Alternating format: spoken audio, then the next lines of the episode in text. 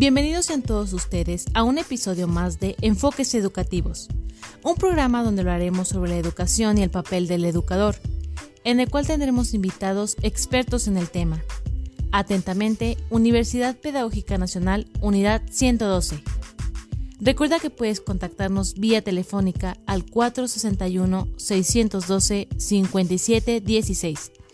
También puedes encontrarnos en nuestra página de internet www.upncelaya.edu.mx. Nos ubicamos en Avenida Irrigación 144, Colonia Alfredo Vázquez Bonfil, Celaya, Guanajuato. Educar para transformar.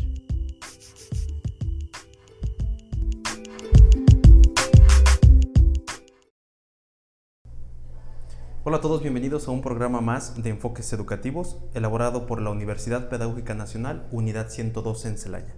Es un gusto que sintonice un programa más, programa de Enfoques Educativos.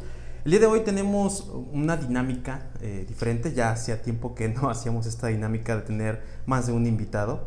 En esta ocasión le extiendo la invitación a participar a la coordinadora de pedagogía, la maestra María Araceli Sánchez Ayala. Maestra, hola, ¿cómo está? Hola, buenas tardes. Pues muy contenta y doblemente contenta, pues porque hoy nos visitan alumnos recién egresados y pues aquí este Yuli, Andrea y Joel. Y pues muy contenta de tenerlos nuevamente con nosotros. Sí, vuelven ya después de haber egresado en el mes de julio. Tienen escaso que han salido, todavía todavía tenemos vínculos muy, muy estrechos con la universidad. Todavía por ahí a veces los vemos este, a la carrera, ¿no? en la universidad. Sí. Bueno, el día de hoy eh, tenemos un... Es interesante, les, les cuento cómo se plantea esta temática. El tema es voces eh, pedagógicas, bueno, voces de la pedagogía desde sus egresados, ¿no? Así en este caso son estos tres eh, chicos que nos acompañan, acompañan perdón. Eh, ellos, cabe resaltar, ellos son la tercera generación que ha egresado de, de, la licenciatura en pedagogía. Me gustaría, maestra, que nos diera así como brevemente cuándo inicia la pedagogía, aquí como tal, como licenciatura en, en UPN, Celaya. Sí, eh, bueno, mmm, hablar de pedagogía es hablar de la existencia misma del hombre, ¿eh? Uh -huh. Eh, pero como, como ciencia, bueno, pues este, no es sino hasta el siglo XVIII, a finales del siglo XVIII, ¿verdad? Que se habla de la pedagogía como una ciencia. Y bueno, a nuestro país, a nuestro país llega la, la pedagogía como licenciatura por allá por la década de los 60, ¿no? En la Facultad de Filosofía y Letras de la UNAM justamente. Y bueno, es una licenciatura que va a traer el maestro eh, Francisco Larroyo, ¿sí? Y bueno, ya eh, poco a poco se va extendiendo pues a otros contextos universitarios, ¿verdad? Como es justamente la, la Universidad Pedagógica Nacional. Pero de manera muy concreta, a, aquí eh, a, en la unidad 112, eh, pues esta licenciatura nace hace seis años, uh -huh. seis años aproximadamente, Sí, en el 217 eh, llega la licenciatura aquí a la unidad eh, 112 Celaya y pues bueno, mmm, quiero, quiero pensar que llega para quedarse, ¿verdad? Hay que hacer honor justamente al nombre de la universidad, claro. Universidad Pedagógica, ¿sí? Y bueno, pues este, muy contenta, muy contenta de tener la posibilidad, ¿verdad?, de acompañar a los jóvenes pedagogos en su formación. Sí, cabe ¿Sí? resaltar, espero no equivocarme, que la maestra eh, Araceli es egresada de la UNAM, ¿verdad? Sí, yo soy egresada de la Facultad de Filosofía y Letras, justamente de la licenciatura en Pedagogía. Así es. Bueno, lo digo para sí. nada más como para que se den una idea del nivel que tiene eh, pues esta licenciatura, ¿no? Además de intervención educativa y de psicología educativa, bueno, aquí, aquí está presente eh, esta, no sé cómo decirlo, ¿no? Esta lumbrera intelectual, voy a, voy a utilizarlo así. Gracias, no, no maestro. Sea, pero sí. eh, es, es, interesante, es, es, oportuno comentarlo, esta, me parece que ha de ser la más nueva, ¿no? De las licenciaturas. Aquí en Celaya, sí. Aquí en Celaya sí. Sí, así, así es. Ya eh, cuando nace la, la, licenciatura en pedagogía, bueno, pues ya la trayectoria de intervención educativa y de psicología educativa, bueno, pues ya ya se tenía dada, ¿no? Sí. Perfecto. Bueno, entonces aquí está el preámbulo para que podamos un poquito entender eh, pues, lo que hay dentro de UPN, digo, es, es, magnífico esto. Entonces, quisiera ahora centrarme, digo, la plática está un poco más centrada y bueno, qué bueno que ella los, los siga acompañando, yo creo que es, es, muy bueno que, que, aún cuando dan estos pasos los egresados de, de UPN en, en la licenciatura en pedagogía, bueno, aún se les sigue acompañando. Y una de estas actividades académicas, bueno, que es eh, poder dar a conocer el conocimiento y sobre todo de ellos que acaban de egresar, eh, sobre los conceptos más nuevos, ¿no? Que tiene la, o que han surgido dentro de la pedagogía. me gustaría preguntarles, eh, pues, ¿qué los motivó a estudiar la pedagogía? A lo mejor primero a usted, maestra. ¿A usted qué le motivó a estudiar la pedagogía? ¿Y cómo ha sido su trayectoria desde que pues, usted se ha graduado? Y luego les damos el espacio a los a los egresados. Sí, eh, yo creo que es, lo voy a decir así, yo creo que eh, de manera muy, muy, muy personal fue un llamado. Es un llamado el que yo he sentido siempre, es ese, eh, esa necesidad de acompañar a los demás en su crecimiento. Y bueno, pues desde muy, desde muy temprano sentí ese e-, esa inclinación, ¿sí? Por acompañar a los demás. Y pues siempre me vi, este, pues ahora sí que involucrada en el acompañamiento de no solamente de niños, sino de jóvenes, de adultos. Creo que ya en alguna ocasión les comentaba aquí a mis chicos, a usted en alguna ocasión le platiqué que desde los 16 años participé en los programas de alfabetización del, de Linea. Y para mí fue una experiencia formidable ver cómo las personas adultas aún tienen esa necesidad de, adentrarse en el mundo de la, de la, educación, ¿verdad?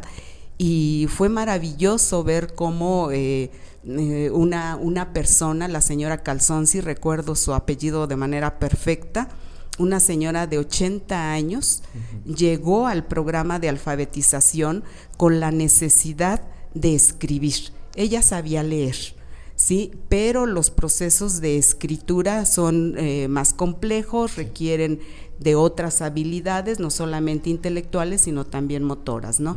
Entonces, bueno, la señora Calzón sí tenía una necesidad de escribir y escribir cartas. Entonces eso la, la motiva para llegar a los programas de línea, ¿no? Entonces comento esto porque no solamente he tenido la experiencia de trabajar, de, compartir, más que trabajar, de compartir eh, mi ser con otro ser. Y he mm, tenido la oportunidad de, eh, de acompañar en su formación a personas especiales, a, a personas con síndrome de Down. He tenido la oportunidad de trabajar con adolescentes en educación secundaria. En, en, bachillerato y bueno pues en la licenciatura este de manera más eh, más contundente sí entonces este eh, pues ese ha sido ese ha sido algo de mi de mi trayectoria como como pedagoga sí y pues siempre me ha interesado también lo que acontece de manera general en la educación de, nuestro país sobre todo, ¿verdad? Y bueno, ya de manera más específica, pues en, en Celaya y en la región, ¿no? Entonces, eh, creo que eh, la pedagogía es, es eso, ¿no? Ser para ayudar a ser a los demás, no a hacer, a ser a los demás, ¿sí? Y pues bueno, um, yo creo que es muy halagador lo que usted decía, eh, tener ahora a estos jóvenes pedagogos aquí con nosotros, eh, pues recién egresados, porque pues ellos son ejemplo vivo, ¿no? De, de lo que es entregarse a la, a la tarea de la, de la pedagogía. Y bueno, quizás eso lo digo yo desde mi perspectiva como, como formadora de pedagogos pero bueno, habría que ver ellos qué dicen, ¿no? También. Que es, a lo que vamos. De hecho, eh, esto es la idea de, esta, de esta conversación.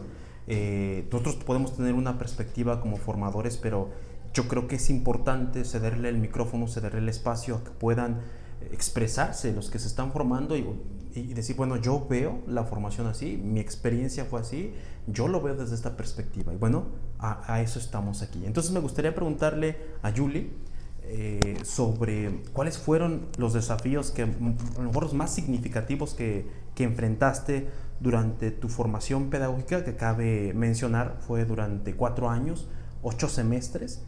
¿Y cómo lo superaste, Julie? Hola, buenas tardes. Pues es un gusto estar aquí. Muchas gracias por la invitación. Eh, saludo nuevamente a mis compañeros y a la maestra Araceli. Pues bueno, eh, fueron cuatro años, pero pues prácticamente la mitad de la carrera fue en línea. Entonces, uno de los desafíos más grandes que tengo presente ahorita en mi mente es cuando en cuarto semestre pues tuvimos la materia de planeación y evaluación educativa, en donde dentro de esta materia teníamos que planear una clase. Y sabemos que pues en ese entonces era muy difícil porque pues la educación era a distancia y había escuelas que no tenían esta educación a distancia. O sea, nada más mandaban trabajo los maestros a través de WhatsApp o de alguna otra red social. Entonces el tener que encontrar una escuela que nos abriera las puertas, fue una, un momento en donde, pues, ¿de dónde vamos a agarrar? Porque, pues, eran, eran contaditas, yo creo. Entonces, eh, esa práctica yo la ofrecí en una telesecundaria del municipio de Comonfort, Guanajuato, de ahí yo soy originaria. Y entonces, cuando, bueno, la ofrecí de hecho con mi compañera Andrea, y cuando hacemos la observación, pues nos damos cuenta de que eran muy pocos alumnos. Yo creo que si acaso eran 10 y de que se conectaban primero 15, pero al final ya después quedaban 10 o si no de esos 10 ya solo quedaban 5. Entonces veíamos cómo el maestro entraba en una desesperación porque preguntaba y nadie contestaba. Y pues nosotros decíamos, ¿qué vamos a hacer? Para esto a mí se me asignó la materia de historia y pues a mí historia siempre me ha fascinado desde que tengo uso de razón, siempre me ha gustado y siento que a la vez es uno de mis fuertes. Y entonces decía yo, ¿cómo voy a transmitirles el tema que se me asignó? ¿De qué forma si yo veo que hay poca participación, inclusive nula? Porque recuerdo bien que el maestro le preguntaba a una chica que se llamaba Dulce, ¿y Dulce qué opinas de esto? Y si Dulce no hablaba, pues la clase se quedaba callada. Y yo creo que también más de algún maestro que nos esté escuchando, pues se le van a venir a la mente aquellos recuerdos en donde nada más se le hablaba a la pantalla, las cámaras estaban apagadas y pues no sabías ni qué. Entonces, pues yo decía, a ver, Yulisa, mm, tienes que pensar cómo te hubiera gustado a ti de 15 años que te enseñaran el tema de la Revolución Mexicana, porque fue lo que se me asignó. Entonces, a partir de ahí, encontré la respuesta a lo que yo estaba buscando, cómo empezar a planear. Y de hecho también les preguntaba a mis amigas, a ver, si te van a dar una clase de la revolución, ¿de qué forma te gustaría? Que pues evidentemente pues nosotros ya estamos más grandes y quizá los gustos hayan cambiado, pero pues siempre hay algo que te recuerda a tu adolescencia. Entonces ya en el momento de que se llegó el día de aplicar la planeación, pues nada más se conectaron creo que ocho alumnos y pues también era como que extraño que pues llegara un practicante porque pues creo que ni siquiera habían tenido. Entonces pues el maestro estaba ahí como que alentando a los alumnos a que pues respondieran los cuestionamientos o que participaran. Entonces era muy poca la participación y yo decía qué voy a hacer entonces pues sí hubo momentos en donde tuve que pues si no funcionó el plan A, utilizar el plan B, pero no dejar caer la clase. Entonces, sí hubo participación, fue muy poca, pero al final dijo el maestro que también estaba como que este choque porque fue algo totalmente nuevo la forma en cómo yo llegué a enseñarles un tema, porque pues digamos que el maestro lo hacía de manera tradicional, por así decirlo, y que también ellos como que pues decían, ay, ¿qué está pasando? Porque yo utilicé canciones, yo utilicé juegos, yo utilicé, pues hacérselos de una forma más dinámica y que no fuera aburrida, porque sabemos que todas las personas relacionan historia a que es aburrido, y si no es todas, es pues la mayoría, por así decirlo. Entonces, pues también estaba el problema de que pues ya ponían los chicos en ratos, es que ya se me va a acabar mi recarga, es que ya no tengo pues para ir, para estar aquí en el ciber o cositas así. Entonces, pues al final el maestro nos felicitó a ambas, nos dijo que pues que le daba mucho gusto que no hubiéramos eh, pues ahora sí que perdido la esperanza que pues la esperanza es lo último que muere porque pues sí, como que sí, a lo mejor el maestro sí notó que estábamos tipo desesperándonos de que pues no saber qué hacer, pero, pero pues nos dijo que le había gustado mucho y que pues sabía que íbamos por un, un muy buen camino, que quizá pues las circunstancias en las que estábamos pues no eran las mejores, porque pues a él, él que ya conocía al grupo pues también ya... Sí, claro. Oye, Julie, cuando tú estás dentro de clase a ti te enseñan a hacer planeaciones, ¿no? sabes hacerlo. Y, tú tienes todo lo, teórico, ¿no? ¿Qué pasa o, tú qué sientes cuando de pronto lo diseñas y, lo realizas? Digo, porque es sumamente importante este tema de la planeación y es algo con lo que tú te topas. ¿Tú cómo sientes lo que tienes de conocimiento a lo práctico?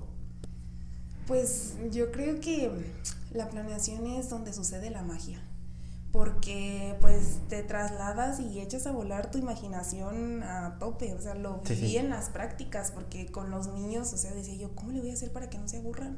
¿Cómo le voy a hacer para que participen? Entonces, pues de que juegos que ya existían, yo inventaba así, por ejemplo, mmm, bueno, ahorita voy a tomar un ejemplo de Andy, que me acuerdo, de, de serpientes y escaleras, que bilingües y escaleras. Entonces es de que, pues sí, echas a volar tu imaginación y te imaginas cómo es que van a estar las caritas de los niños y pues ya cuando la aplicas y si ves que no es así, pues dices, no funcionó el plan A, tengamos que tener un plan B, pero nunca dejar caer la clase. O sea, porque la planeación es el cimiento de todo, pero pues también estamos conscientes de que pues a veces no puede resultar pues como nosotros habíamos planeado que sería.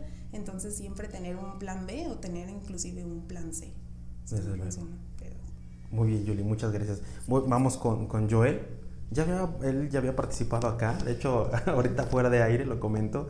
Eh, le digo, oye, es que no se escribe antes con, lo escribes antes con G. Dice, es que es para que lo pronuncie bien. Ahorita lo, lo, digo para corregir mi error. Joel, me gustaría preguntarte, ¿cómo ha evolucionado la educación desde que tú terminas la prepa? ¿Sí? Tú terminas preparatoria, eh, ¿qué te gusta? ¿Tus 18 años? ¿17, 19? Más o menos por esa esas edades. Y ahora que has terminado, eh, que ya te has graduado eh, en esta licenciatura de, pedagogía, ¿qué cambios has notado de, de, de, ese entonces, cuando terminas la prepa, ahora? ¿Tú qué cambios notas? Sí, buenas tardes. Primero que nada, este, muchísimas gracias por la invitación nuevamente a este espacio. Em, pues justamente algo que usted dijo, que has notado, y creo que ahí radica justamente Em, la diferencia, ¿no? Que ahora lo noto, ahora puedo notar esos cambios en la educación. Eh, justamente algo impresionante que está pasando en el país, hablando pues de México, ¿no?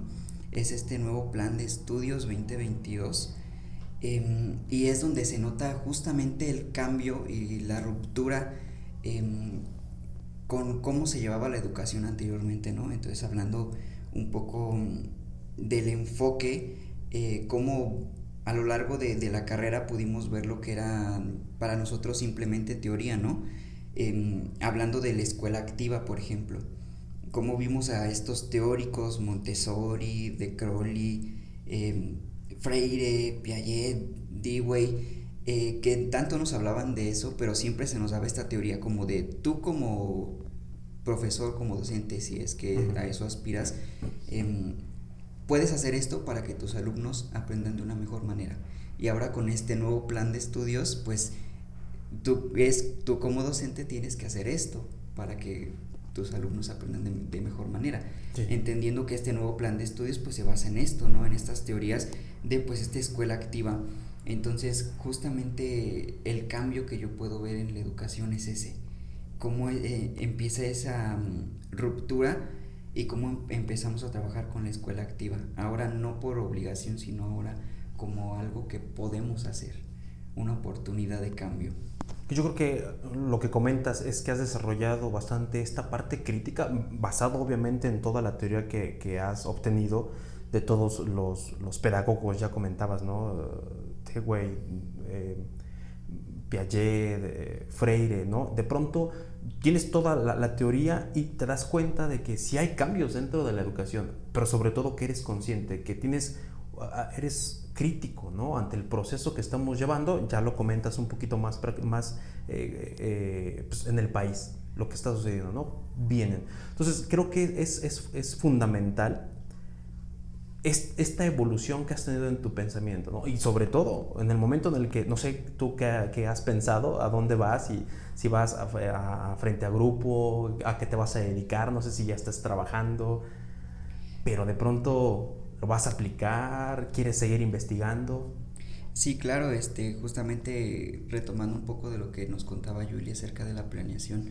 Em, hablando en, estos aspectos de la planeación, bueno, recordé, me hizo recordar cómo a veces nosotros planeamos una cosa y ya a la hora de aplicarlo resulta otra cosa completamente diferente, porque también estamos trabajando con agentes vivos, ¿no? Desde luego. Eh, entonces, cada cabeza es un mundo, entonces a veces planeamos todo y tenemos este, todo esquematizado y nos resulta diferente y es justamente...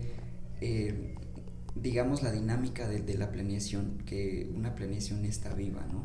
Entonces vamos trabajando sobre ello. Em, no es como tal una receta de cocina, ah, das este paso y luego el otro y tiene que ser así, no, sino que es más bien una guía que nosotros vamos a ir siguiendo. Entonces, em, hablando de, de mí, eh, a mí justamente sí me interesa un poco esta, estos aspectos de la docencia en este momento y creo que también es un poco por las prácticas profesionales, ¿no? un, bueno, cuando vamos entrando en nuestras prácticas, siento que de ahí empieza como que el gusto, digamos, por hacerlo, ¿no? Por parte de la carrera, la mitad de la carrera son prácticas, entonces, pues dos años de prácticas te van formando, digamos, para tomar un poco de impulso hacia ese campo. ¿Cuánto, yo creo que es importante recalcarlo, eh, ¿en qué semestre inician sus prácticas? ¿En el séptimo? Eh, las prácticas profesionales son séptimo, séptimo, y octavo. Ok, y es el momento donde ustedes eh, pueden, o más bien, van y aprenden como tal, ¿no? En el campo, en el lugar donde se lleva a cabo toda esta magia. Me gustaría, si, si alguien, quien sea, nos puede compartir una experiencia memorable, ¿no? Donde de su trabajo como pedagogos, como pedagogas, que haya tenido un impacto positivo en la vida de, un estudiante. A lo mejor trabajaron con, prepa, con secundaria, con primaria, algo que ustedes digan, ah, caray, eh, o sea, me gustó entrar a estudiar pedagogía y que esto vale completamente la pena y que es más que una remuneración económica, es más, no sé, me, me vitaliza, me llena, me no sé, no, sé cómo explicarlo. ¿Sí? Andy. Sí, hola, eh, buenas tardes. Bueno, no me atrevo a decir que yo causé un impacto en el alumno, pero sin duda esta situación sí causó un impacto en mí como practicante y como persona. Eh, dicha situación se dio durante nuestro periodo de prácticas profesionales había un alumno que durante todo este periodo eh, no me dirigió la palabra, no me hablaba para nada. Eh, lo más que conseguía de él eran señas y eso a veces. Pero no era solo conmigo, o sea, era su negativa a comunicarse con sus compañeros e incluso a veces con, con la docente, la encargada del grupo. Y así fue durante séptimo y octavo de prácticas, pero con este mismo grupo, junto con mi compañera Yuli y otra compañera, realizamos lo que fueron las actividades de nuestro trabajo de titulación y pues las desarrollamos. Y en cierta ocasión durante la aplicación de una de nuestras actividades hubo un inconveniente con, con este niño en el que empezó a llorar, pero a llorar de una manera un poco no sé cómo decirlo, eh, muy fuerte, muy descontrolado, no sé cómo explicarlo, pero no voy a mentir si entré un poquito en pánico, porque jamás había vivido algo así. Em, yo, por ejemplo, soy hija única, entonces mi contacto más cercano con los niños había sido hasta esta ocasión. Y pues como pude, eh, logré tranquilizar al niño, y logré que me dijera por qué motivo estaba llorando y creo que fue la primera vez que me habló. Entonces, pues ya pasaron los días, eh, fuimos a hacer lo que era nuestra actividad de cierre, nuestra evaluación para nuestro trabajo. Y recuerdo que nos empezamos a despedir del grupo porque también ya habíamos terminado las prácticas, o sea, era de que la última vez que nos íbamos a ver, sí, ya era la despedida. Entonces los niños pues muy lindos empezaron a decir que nos querían, que nos iban a extrañar, muy bonito. Pero en especial este niño, me acuerdo que una niña gritó, las voy a extrañar y este niño dijo que sí, y yo así como de sí, y me dijo, me señaló a mí y me dijo, te voy a extrañar. Entonces fue algo muy, muy significativo, porque después de casi un año que se había negado a entablar una conversación conmigo, el hecho de que me hablara y aparte sus palabras fueron que me iba a extrañar, pues sí fue muy grato. Entonces quiero pensar que algo hice bien, que algo de mí le llegó a él para que pues accediera pues a hablarme. Sí, yo creo que, Andy, eh, durante este proceso, creo yo, tú comentas, ¿no? Fue un año, fueron dos semestres, séptimo y octavo, mientras estás en tus prácticas profesionales. Yo creo que hay momentos en el que dices, es que no puedo, o sea, no puedo con ese chico, no puedo con X situación.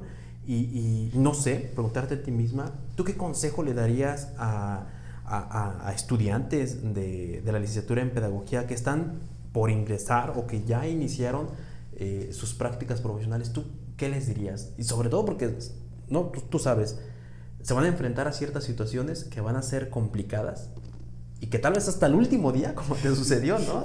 Este, das como el, ah, por fin, y te vas con, con esa satisfacción. Pero en el proceso, ¿qué consejo le darías?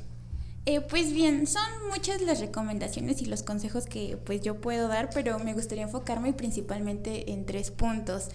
El primero que pues es procurar y esforzarse al máximo en sus materias, porque si bien es cierto, y es algo que nos repiten a lo largo de toda la carrera, el que un número, una calificación no nos define como alumnos y mucho menos como seres humanos, al egresar y querer aplicar para el examen en el UCICAM para conseguir una plaza, pues el promedio con el que pues finalizas tu carrera es un requisito, entonces vale un porcentaje y está bien que sepas que no te define, pero pues está bien esforzarse porque pues al final sí cuenta, sí tiene un valor.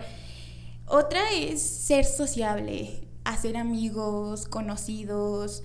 El día de hoy somos bueno, éramos compañeros en, la carrera, nosotros, pero ellos pues siguen. Pero el día de mañana van a ser colegas y nunca sabes cuándo ese chico que se sentaba a tu lado puede ser un compañero en la misma escuela o alguien que incluso te ayude cuando más lo necesites. Y por último, que disfruten mucho, creo que la universidad es una de las etapas más bonitas que pues lamentablemente ya no vuelven.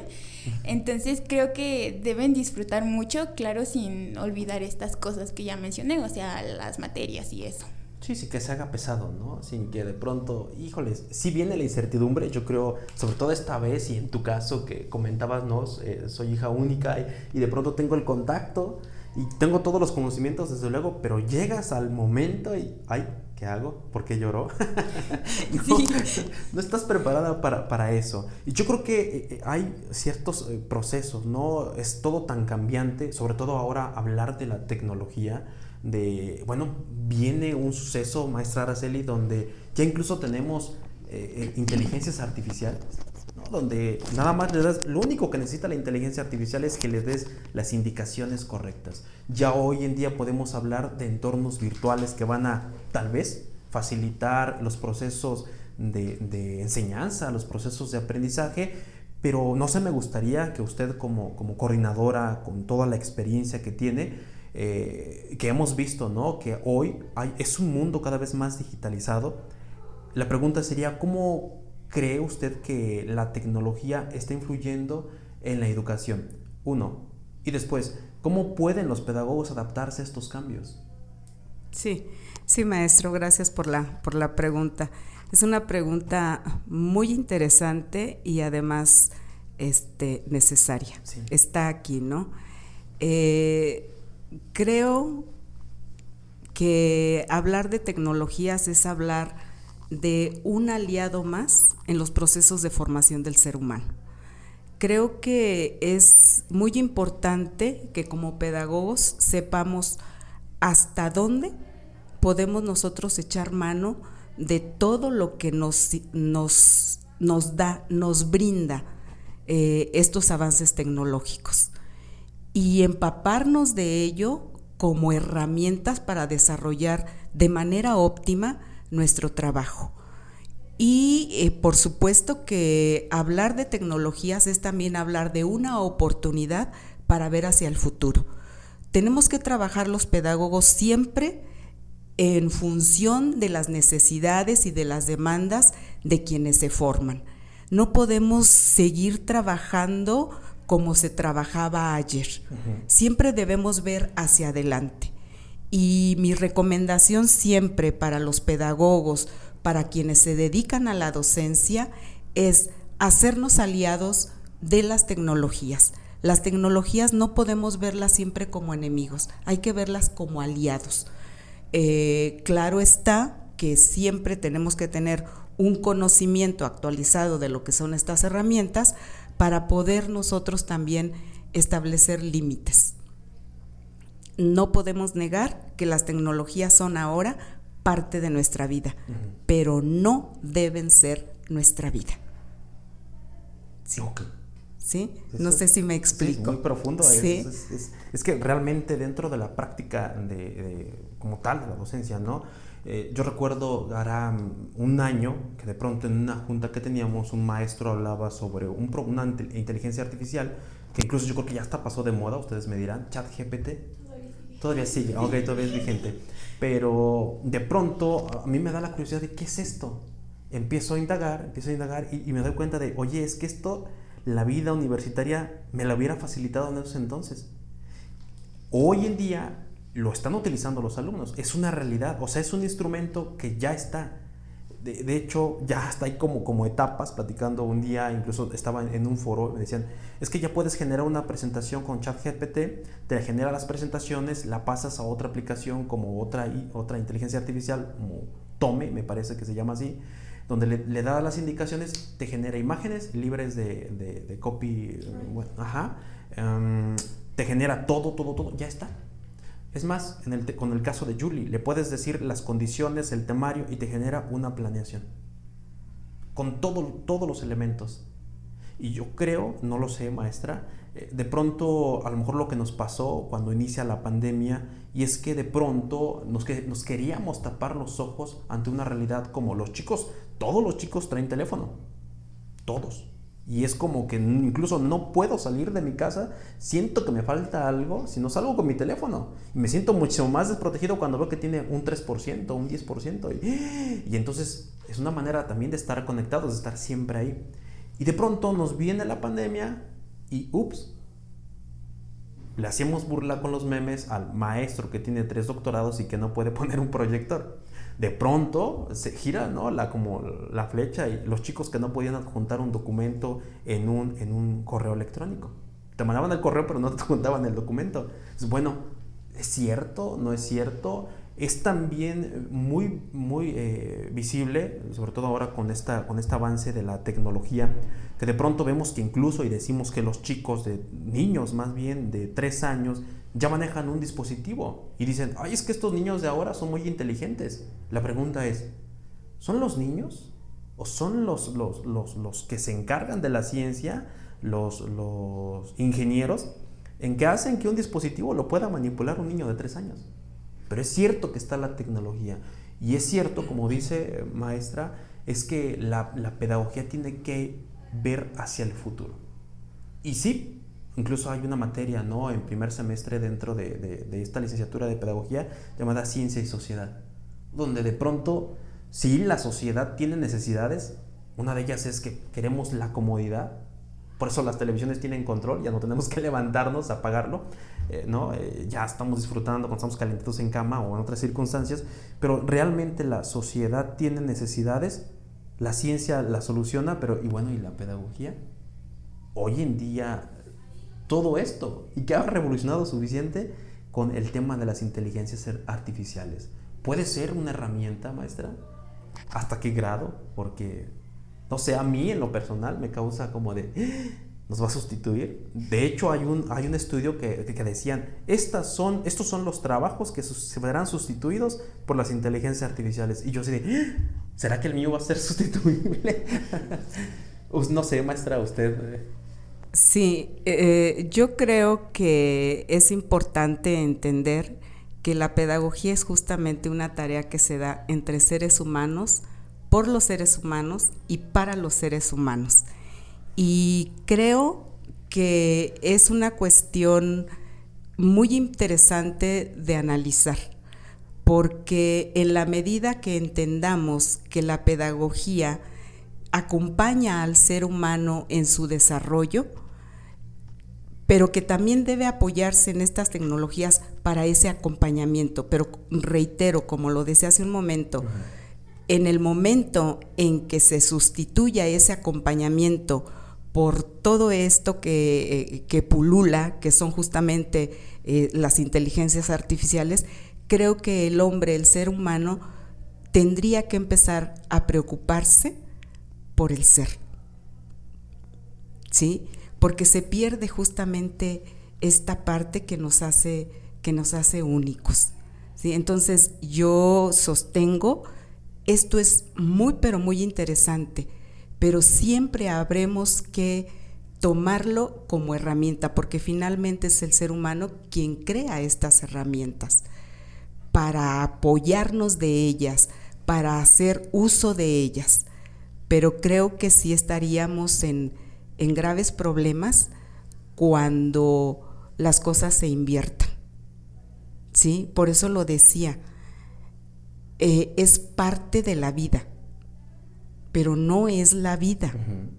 ¿Sí? Entonces creo que como pedagogos esta parte teleológica es importante rescatarla y no negarnos, como lo he dicho ya en muchas ocasiones, no negarnos a los avances, eh, por ejemplo, hoy, ¿no? Eh, que se habla o que hay tanto, eh, tanta inconformidad generada por la incertidumbre y el desconocimiento de lo que propone esta nueva escuela mexicana, entender que no nos podemos quedar en paradigmas que ya fueron muy válidos en su momento, pero que ahorita, ahorita se requiere renovarlos, se requiere refrescarlos, ¿sí? Entonces, eh, hay, que, hay que entender que, que finalmente todo cambia, cambia en los cerebros.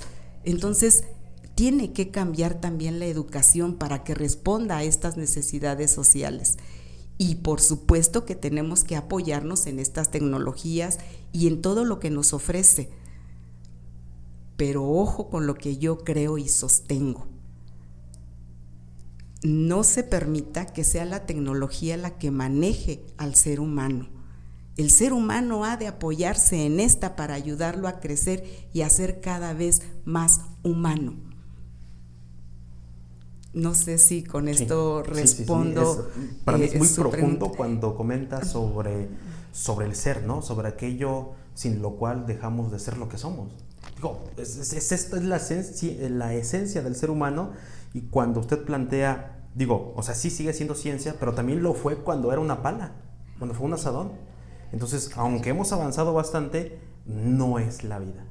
Exacto, exacto. Y, bueno, yo creo que a quienes tenemos ya un recorrido avanzado, eh, nuestra función y nuestra responsabilidad siempre será eh, ayudarle a estos jóvenes también a hacer este, eh, una contención ante, ante esta, esta parte de la vida que a veces absorben, ¿no? ¿Sí?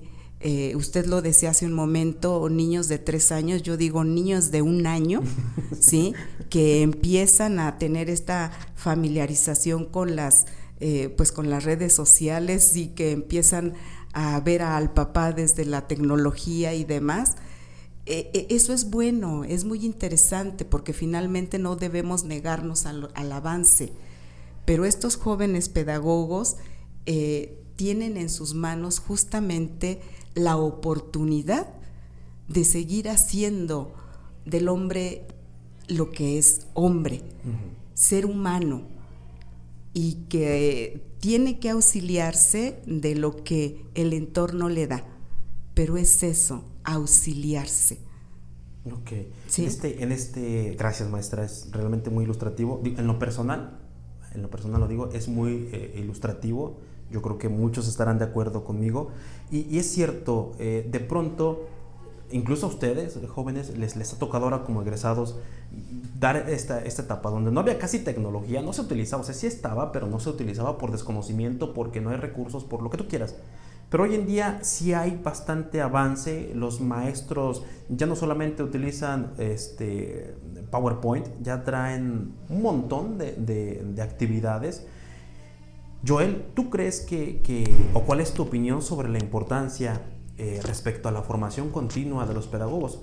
No solamente en las teorías, sino que también, y lo vemos ¿no? ahora con, lo que platicábamos respecto a las nuevas, eh, pues el mundo cada vez más digitalizado. ¿Tú qué opinas? ¿Tú qué crees? Eh, también que te ha tocado esta parte donde no había mucho, donde ahora hay como que si no traes algo digital, como que ya no es tan dinámica tu clase. ¿Qué opinas sobre la, actualización de los pedagogos? Sí, claro, pues eh, tenemos una certeza hoy en día y pues esa certeza es que el mundo está cambiando, está en constante cambio. Usted mencionaba hace un momento acerca de pues la materia de ciencia y sociedad, que justamente trata de esto, cómo la ciencia va avanzando y con la ciencia van avanzando las sociedades. Entonces es justamente esto muy importante porque así como cambian las sociedades, ya lo mencionaba la profesora Araceli hace un momento, eh, también tiene que avanzar em, la evolución de la educación en virtud de lo que se necesita pues en las sociedades, ¿no? Entonces, el, uno de, de las tareas fundamentales del pedagogo es justamente ser investigador ante lo que desconoce, ante lo que no sabe. Entonces, la, tarea de, no solo del pedagogo, sino de cualquier docente en, en todo el mundo es justamente estar en un constante proceso de actualización eh, no solo de, lo que él maneja, hablando de los docentes que manejan únicamente una materia, por ejemplo, sino las teorías pedagógicas de lo que se está hablando este, en el mundo, por ejemplo, de su propia materia, es un proceso constante de educación. Este, no solo como profesional, sino también como persona. Eh, no dejamos de aprender nunca nada hasta que morimos siempre estamos en un constante proceso de aprendizaje em, en todo, no solo en, el ámbito profesional. Entonces es algo muy, muy, muy importante esta parte de, la actualización, hablando, este, por ejemplo, retomando lo de las tecnologías eh, y retomando lo que nos decía la profesora Araceli, son herramientas y tomando esta analogía, eh, un martillo para el obrero también es una herramienta y el martillo solo no martilla, necesita de alguien que utilice esa herramienta. Entonces, asimismo tenemos que ser nosotros, utilizar esas herramientas em, y ese, esa evolución o ese cambio en el mundo, aprovecharlo para nosotros también cambiar, evolucionar. Y que estos cambios, como decía la profesora Araceli, no nos utilizan a nosotros o no nos sustituyan a nosotros, sino nosotros siempre ser esa mano que sostiene esa herramienta. Ok, no sé, me gustaría preguntarle a Julie y Andrea, ustedes han, ahora que estamos sobre el tema de, de, las capacitaciones, el tema de que, bueno, es importante una formación continua y sobre todo, pues en todos, yo creo, todos los, los profesionales de la educación, esta, esta formación continua, no sé tú, Julie, Andy, ustedes han ya tomado capacitaciones, han hecho estudios adicionales, yo sé que es poco, eh, que llevan unos dos, tres meses que han, salido de la universidad, ¿se han capacitado ya en algo? Este, no sé. Mm, bueno, pues actualmente nos encontramos, bueno, vamos a entrar apenas a una profesionalización docente en donde mm, pues eh, vamos a aprender de una forma nueva. Bueno, en mi caso nunca eh, he aprendido de esta forma y entramos a unos cursos autogestivos en donde se nos va a enviar el material, nos van a decir qué hacer y nosotros mismas pues vamos a hacer el trabajo. Entonces, digamos que es casi como cuando estábamos en línea, pero no hay alguien que te esté diciendo vas a hacer esto, punto por punto, te explique el tema, sino más bien tú sola vas a hacerlo. Entonces, entonces dentro de estos cursos pues se encuentra eh, competencias docentes para la nueva escuela mexicana en el siglo XXI. Sabemos que la nueva escuela mexicana está pegando con todo y si, o sea, más si nosotros queremos presentar examen y si no sabemos de la nueva escuela mexicana o si estamos frente a grupo y desconocemos este tema, no sabemos nada.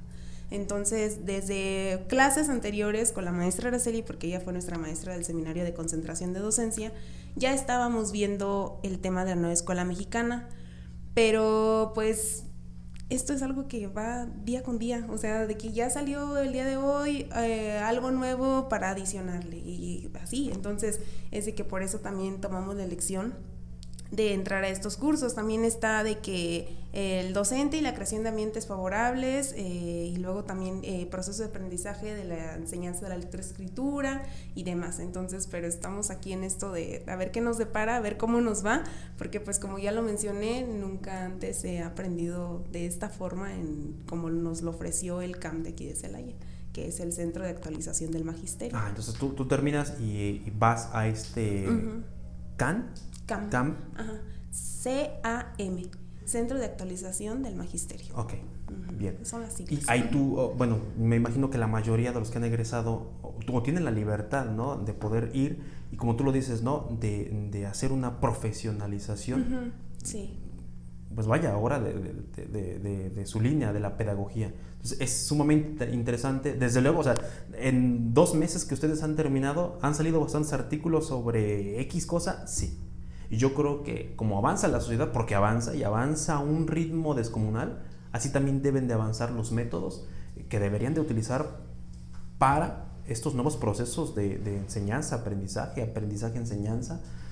Y una cosa que yo creo que la mayoría desconoce, yo creo que no lo sé. El otro día íbamos eh, de camino, maestra Araceli, a, a, un curso de capacitación respecto a los tutores eh, íbamos platicando en el transcurso justamente esto de la nueva escuela mexicana.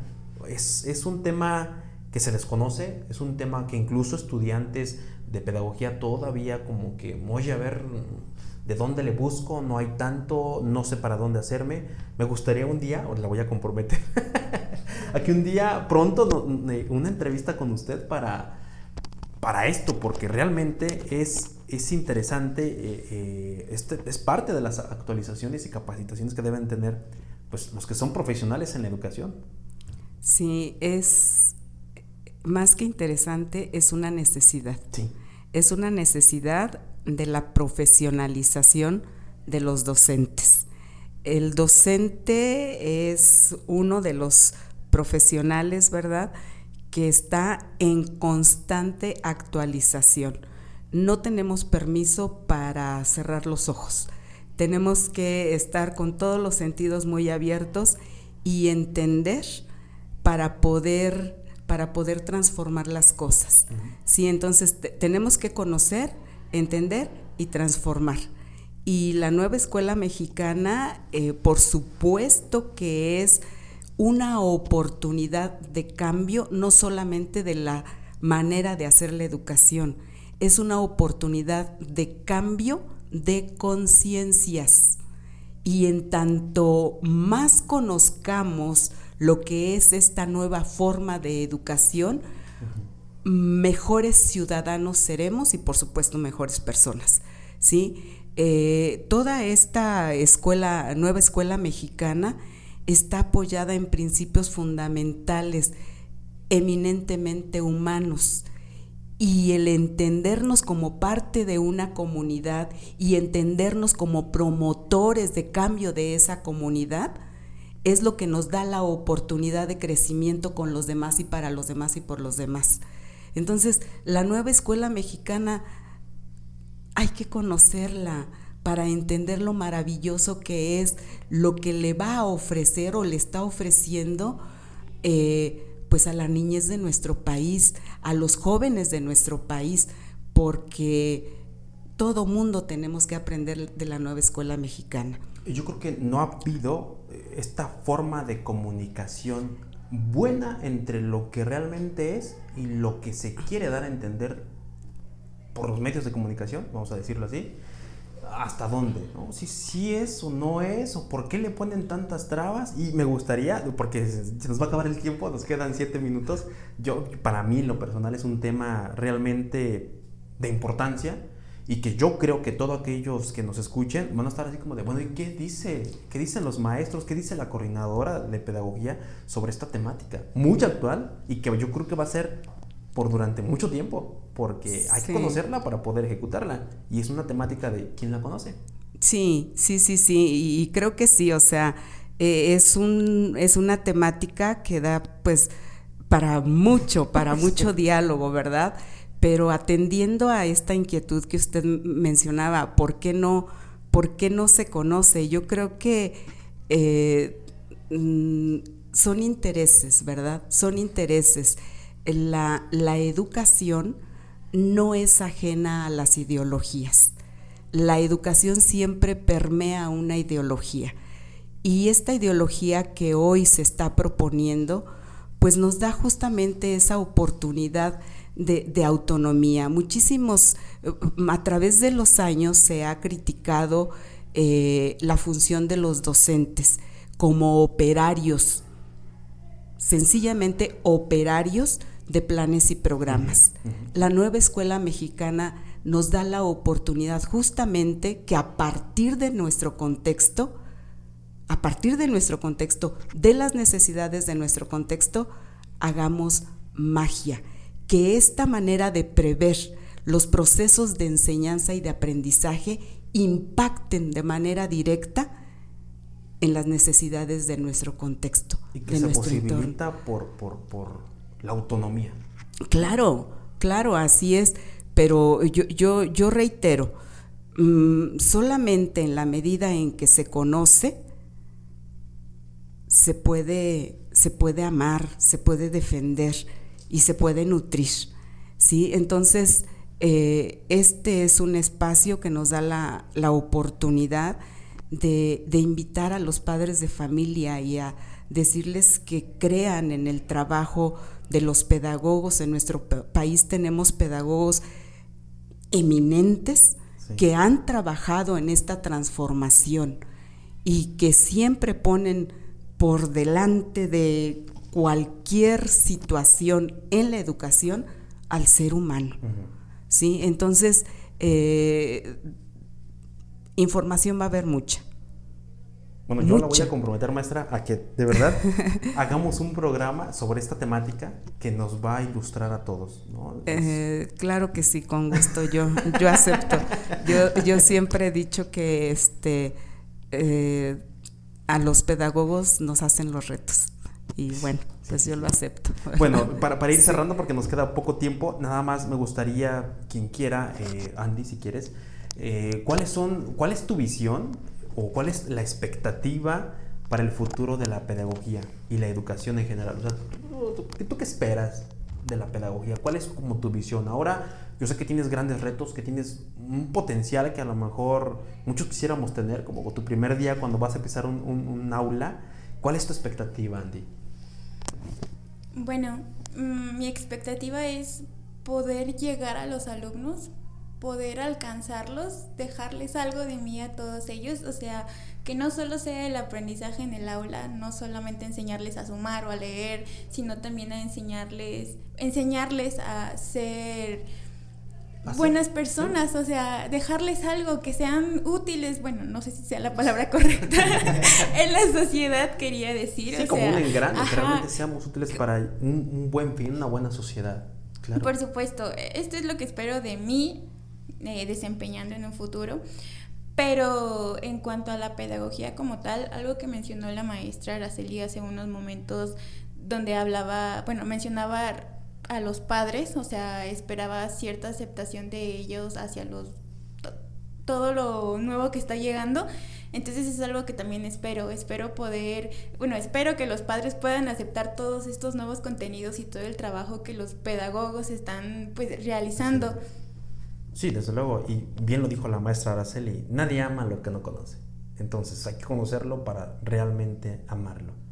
Eh, Julie, no sé, ¿tú alguna expectativa, Joel, alguna expectativa que tengas respecto, pues, no sé, o, cuál podría ser tu visión eh, a futuro de la pedagogía, de la educación en general, tal vez?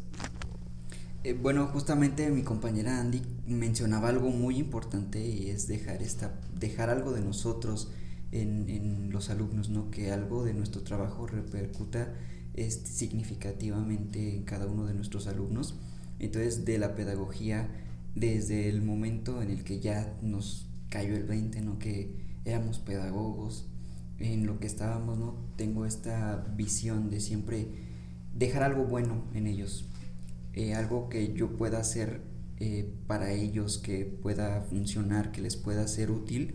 Espero lograrlo y espero hacerlo. Entonces, esta es mi expectativa personal. Bueno, y pues la mía, sabemos que al hablar de pedagogía, eh, pues hablamos de educación. Entonces, yo creo que para que la educación sea realmente educación, no solamente compete a los maestros o a los pedagogos, sino también compete, pues, evidentemente a los alumnos, pero también a los padres de familia. Entonces yo creo que si todos hacemos un equipo, realmente va a haber una buena educación. Porque, pues bueno, ya para no alargar tanto, porque ya no tenemos tiempo, pero eso es lo que le falta justo ahorita a la nueva escuela mexicana.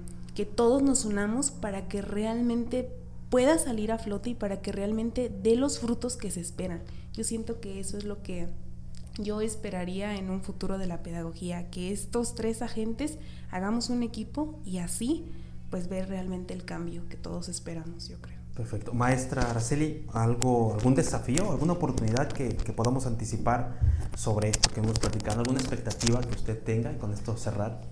Sí, pues eh, yo creo que cada uno de los que participamos en la formación de estos jóvenes, de, jóvenes pedagogos, le apostamos a un futuro mejor, un futuro mejor apoyado siempre en los procesos de educación. Y bueno, pues para muestra de, esa confianza, pues tenemos aquí a estos tres eh, chicos que, que se formaron en esta casa de estudios y que creo que llevan muy bien puesta la camiseta y saben que hay que educar para transformar. Perfecto, muchísimas felicidades. Gracias. felicidades a los nuevos egresados.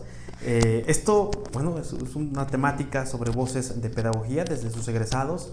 Eh, claro, acompañados de la mano de la maestra Araceli, coordinadora de la licenciatura en pedagogía, que vale muchísimo y tiene un gran mensaje, yo creo para todos, no están solos en este proceso, aún y cuando están fuera, véanlo, ¿no? Se, se sigue, o sea, sigue la mano ahí se sigue el acompañamiento y es lo que se puede agradecer. Agradezco su participación, esta, este es su programa, este es su casa. Ojalá cuando, cuando vayan avanzando en esto de su profesionalización eh, tengan otros temas que compartirnos y con mucho gusto tiene las puertas abiertas. Agradezco una vez más eh, su participación, maestra Araceli, muchísimas gracias. También gracias agradezco a usted, maestro. A todos nuestros radioescuchas, esto fue un programa de enfoques educativos elaborado por la Universidad Pedagógica Nacional, Unidad 112 en Celaya. Muchísimas gracias, que esté muy bien. Gracias por su participación. Hasta luego. La educación no cambia el mundo, cambia a las personas que van a cambiar al mundo. Paulo Freire. Hemos llegado al final de nuestro programa Enfoques Educativos. Recuerden seguirnos en nuestra página oficial de Facebook, Universidad Pedagógica Nacional, Unidad 112, Celaya. También puedes encontrarnos en Spotify como Enfoques Educativos. No olviden sintonizarnos todos los días lunes en su estación 89.9 a partir de las 10 de la mañana. Hasta la próxima.